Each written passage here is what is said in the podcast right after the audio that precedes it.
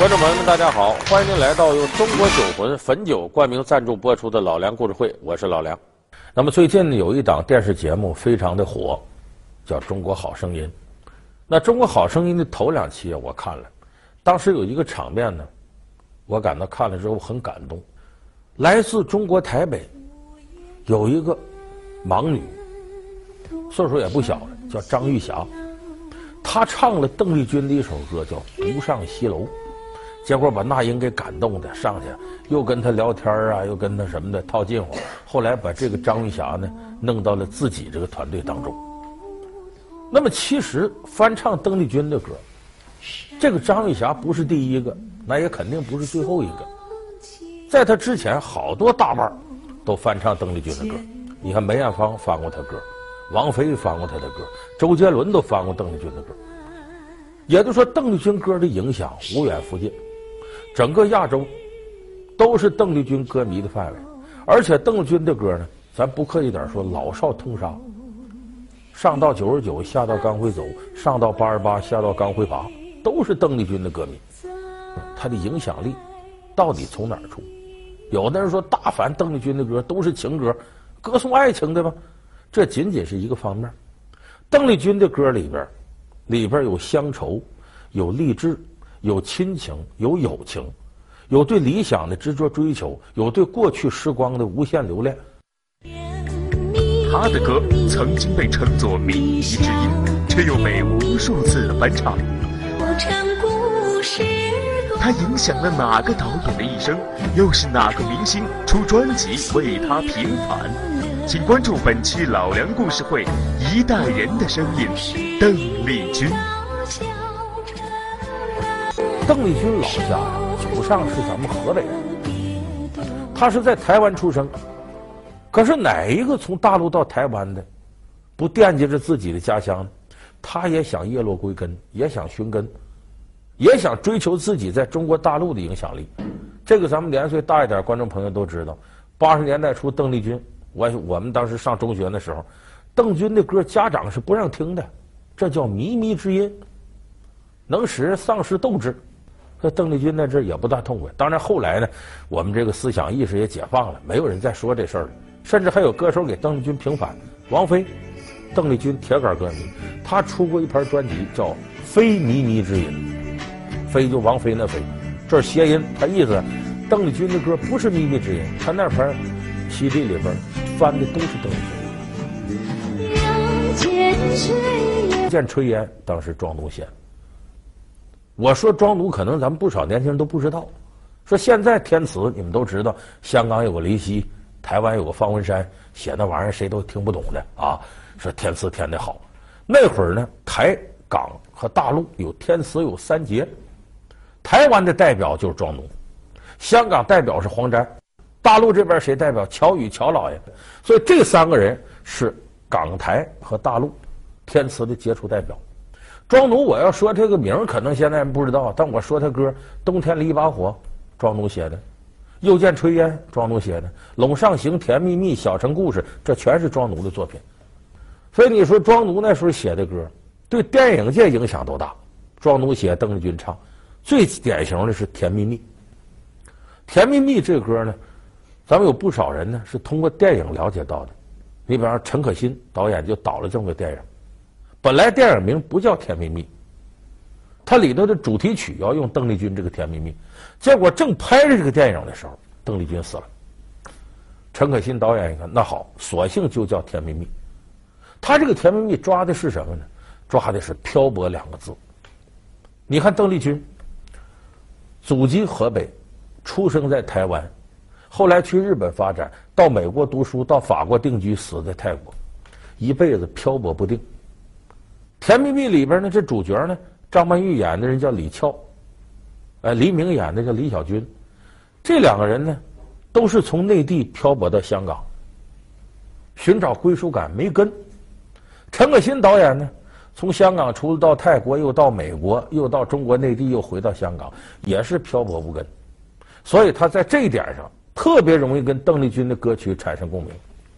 所以当时《甜蜜蜜》这歌不仅作为这个。电影的主题曲，而且是作为好多是通过电影得到更大范围传播。你比方说，我说一个歌，你可能记得。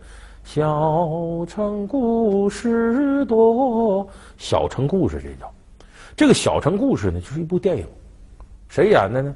钟镇涛跟林凤娇。有的人说林凤娇谁呀？就是成龙他媳妇房祖名他妈。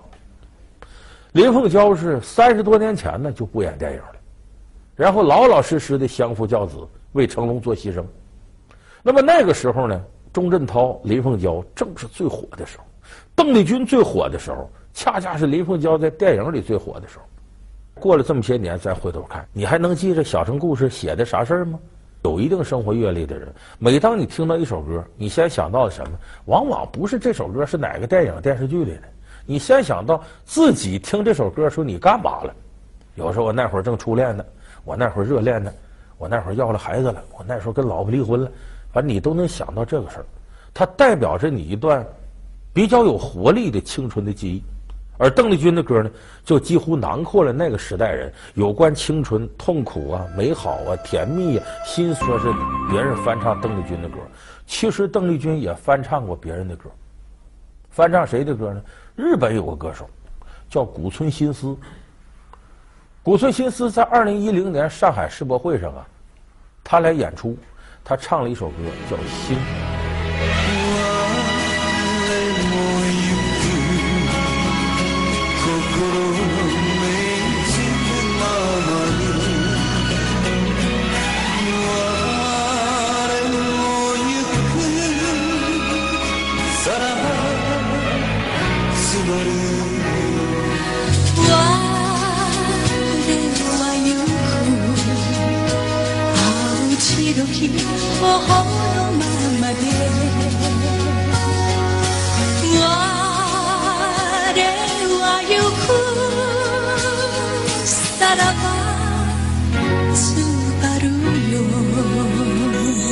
那么这首歌《星》，你看满天星斗不怕狂风，踏过荒野两脚是泥泞。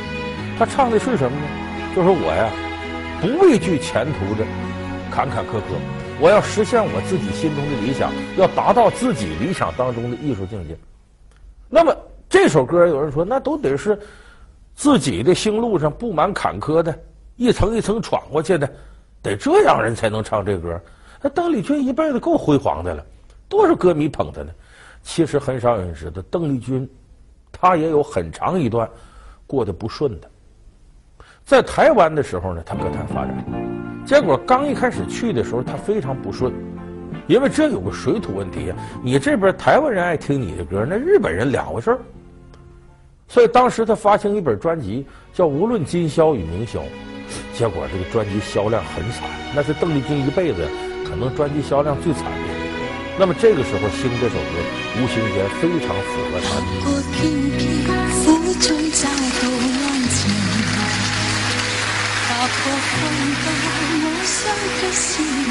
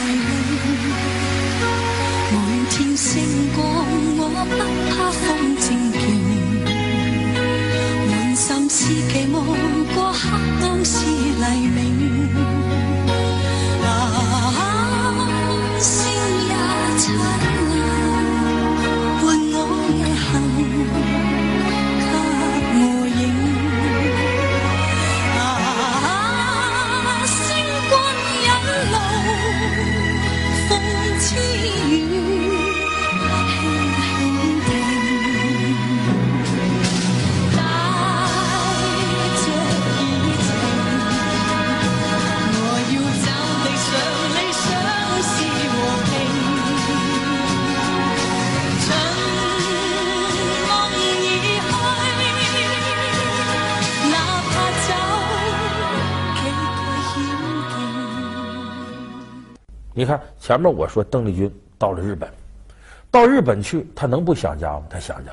哎，那时候日本流行一首歌曲，这个歌曲呢，对于我们来说很熟悉的，因为在中国大陆它也流传，就是呢，亭亭白桦悠悠碧空，北国之春。北国之春唱的是什么呢？他唱的是日本北海道。这会儿有些青年学子离开家乡往南来。到日本的像什么这个京都啊、东京啊、大阪的神户啊，到这些城市求学，这就像我们有时候说，北方的黑龙江、吉林、辽宁的这些学子呢，去上海复旦呐、广州什么这个中山大学，哎，到南方来读书，他想念北方的亲人，所以里边才有那词儿嘛。妈妈又在寄来包裹，寄来寒意严冬，所以他有这个感情的引发。故乡啊，故乡，我的故乡，何时能回你怀中？他是思念故乡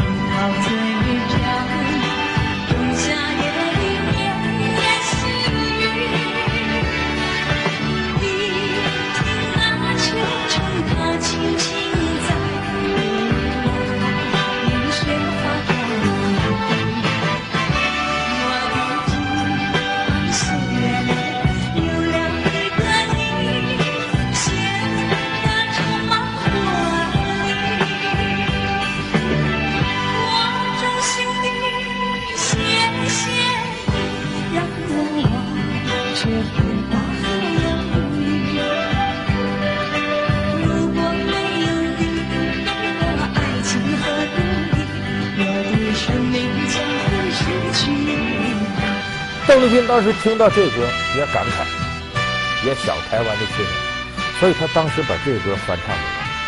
但翻唱之后呢，他觉得这个调很优美，又找了当时华人里的高手给填词，包含着邓丽君两重意思。你看改成情歌了，更代表了他对家乡的一种思念。这个思念是特别广泛的，他绝不仅仅说就是对自己的家、自己的父母，因为邓丽君我说了。他虽然出生自台湾，五十年代初出生台湾，他父辈是河北人，跑到台湾去了。那么这些人去了，哪有那么些屋可住啊？好，当时国民党政府呢就划地皮，这是地皮呀，你们在这建，建起来屋子你们就住，都是大陆过来的这些军官呐、士兵啊，还有他们家属，他们管这个叫什么呢？叫眷村，这个眷就家眷的眷。意思这些人来了没地方住，在这儿整个村子，你们在这儿住叫眷村。邓丽君就是眷村里的孩子，所以这里头人有特点，习俗都保留着中国大陆的习俗，你包括烧纸啊、祭祖这些都一样。和邓丽君一样是眷村生人的，长大的还有谁呢？台湾有个著名作家，咱们都知道琼瑶。琼瑶的作品，那把女孩子看得直掉眼泪。那时候我们叫男杰雍，女琼瑶，不男不女看三毛嘛，有这个说法。琼瑶当时和邓丽君就特别投缘，因为两个人都有这种思想情节。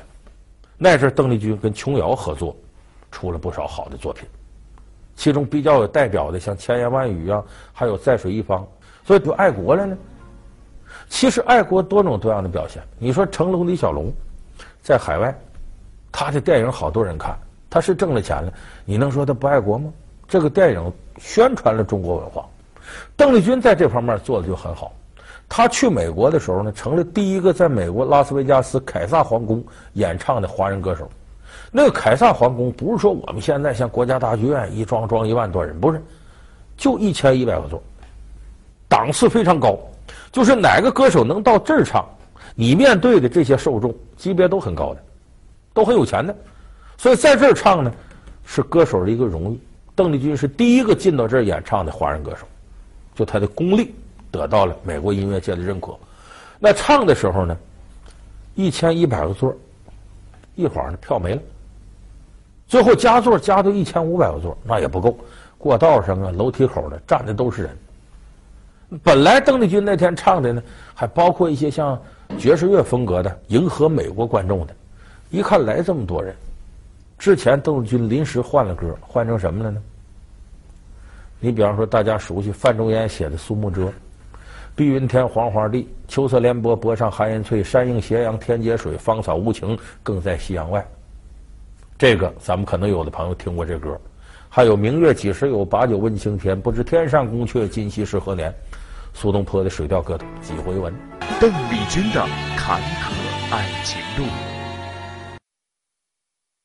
好，感谢您收看这期《老梁故事会》。《老梁故事会》是由中国酒魂汾酒冠名赞助播出的。我们下期节目再见。